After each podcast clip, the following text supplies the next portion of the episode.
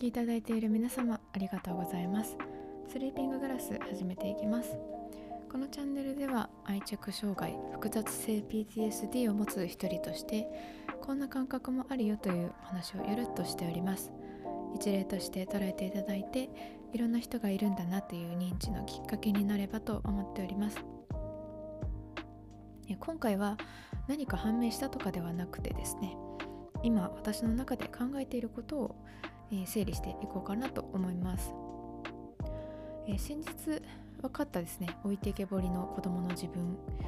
えカウンセラーさんから出た子供帰りっていう言葉がねずっと引っかかっていて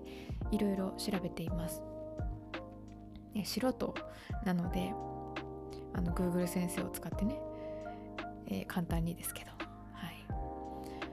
い。で調べていくと精神医学の、え分野でいくと幼児対抗っていう言葉がね近そうな感じがしています。幼児対抗っていうのは文字通り子供に戻ったような振る舞いをする現象を指すみたいです。過度なストレスから心を守ろうとする一種の防衛反応らしいですね。でこの幼児対抗っていうのはストレスがかかった時だけに限って起こるものではなくて健全な人であっても友達とテーマパークではしゃぐみたいなこともそんな状態も、えー、対抗と呼ぶことができるそうです。調べているうちにですね私はこの対抗とあとは乖離をまあ同時に起こしているのかなっていうふうに思い始めました。以前話したこう会いに行った親しい友人といる間に感じていたことっていうのはとにかく友人に触れたい。あとは自分がどう動いたらいいかわからない。何を見ても感想が浮かばない。で最後に自分自身をうまく操作できない。っていうね。これらのことを感じていました。触れたいっていうのは子供の頃に満たされなかった欲求が出てきているんだろうなと思います。でどう動いたらいいかわからないっていうのは、えー、親の正解を探して動いていた子供の私がですね今目の前にいる友人である相手の正解を探ろうとしてるから動けなくなってるもしくは自由に動くっていうことが許されなかったから動き方を知らないからなんじゃないかっていうね。でこれらはこう幼児対抗と言えるような気がします。この対抗の症例として出てくる甘えた口調だとか感触を起こすとかはしゃぐみたいなものとはちょっと違うんですけどおそらく私はですね対抗っていうこの子供帰りを起こしたところでその帰る先がないというかうんあったとしてももうずっとずっと幼い状態でもう何も知らず何も許されなかった私ぐらいしか帰る場所がないんじゃないかなって思ったんです。親の正解を探していた私はおそらくずっと緊張状態だったんだと思います。だから緊張してるからこそ何を見ても感想が浮かばない。で感じる余裕がない。なんなら見る余裕すらもない。って考えるとこれもこの対抗って考えていいような気がします。問題はですねその自分自身をうまく操作できない感覚ですね。いろんな欲求とか不安緊張ってね子供の私に戻っていながらも完全にそれに染まっているわけではないですね。そうなってる自分がもう心底気持ち悪くて固まってしまう体をこうどうにか動こ動かそうとする自分がいるんですね。いつもの自分に戻りたい。ってこう葛藤してる自分がいるんですよ。前回話した小児性愛障害から依存症とか人格っていうものについて、えー、考えたり調べたりしています。依存症には自分の意思だけではどうにもならない衝動性みたいなものがあってそれってこう自分の複数あるうちの一面っていうよりはこう別人格に近いんじゃないかなっていうふうに、まあ、勝手にですよ。私が勝手に、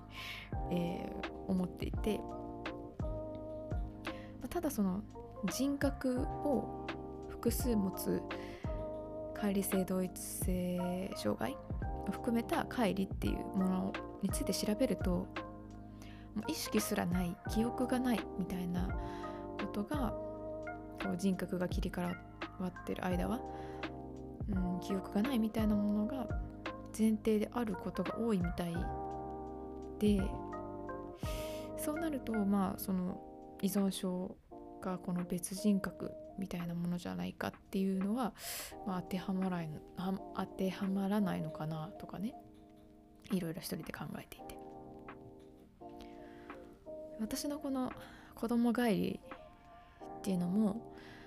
自分の意思だけではどうにもできないような感覚があるんですよね。でその子供帰りしてる自分その面が私は本当に嫌いでこの嫌いがさらに悪化して受け入れられなくなった時それはもう別人格として確立していくんじゃないかみたいなそんなこう考えに行き着いてるんですよね今。カウンセラーさん曰くですね私は感情と思考が真逆の状態で生きてきて乖離仕掛けのギリギリを保っていると。ひょっとしたらその対抗している自分その感情をもろに感じてしまったらそのギリギリで保ってる均衡が崩れてしまうんじゃないかっていうふうに考えまして。そうするとねちょっと鳥肌が立つんですよね。自分がこ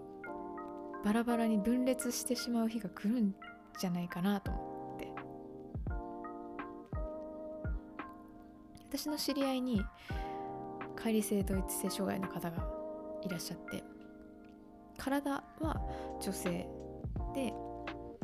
主人格は女性です。それに加えて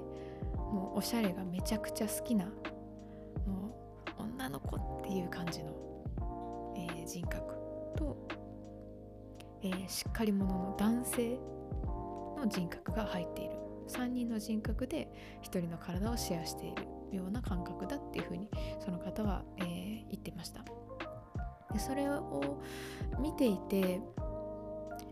こうそれぞれに頑張れる部分と受け入れられない部分があって一人で受け止めきることができないから別人格にこう分けてるのかなって勝手にこう考えてて私は。その方のそれぞれの人格の話し方とか入れ替わりを見ててねそう感じたんですよね。その方しか見ていないしその方の全てを見ているわけでもないのでこれが帰りの全てだとは全然思ってないんですけどなんかこうつながるような気がするんですよね。依存症っていうこうストレスからの逃げ道っていうのとその幼児対抗っていうものと私に起きていることと、うん、これだっていう答えはもうまだ何も見つかってないんですけど、まあ、こんなことをいつもぐるぐると考えていてどこかにこう自分を知るヒントはないかなっていうのをね常に探っていますっていうそういうお話でした。ということで最後まで聞いてくださった方ありがとうございます。スリーピンググラス今回はこの辺にしたいと思います。じゃあまたね。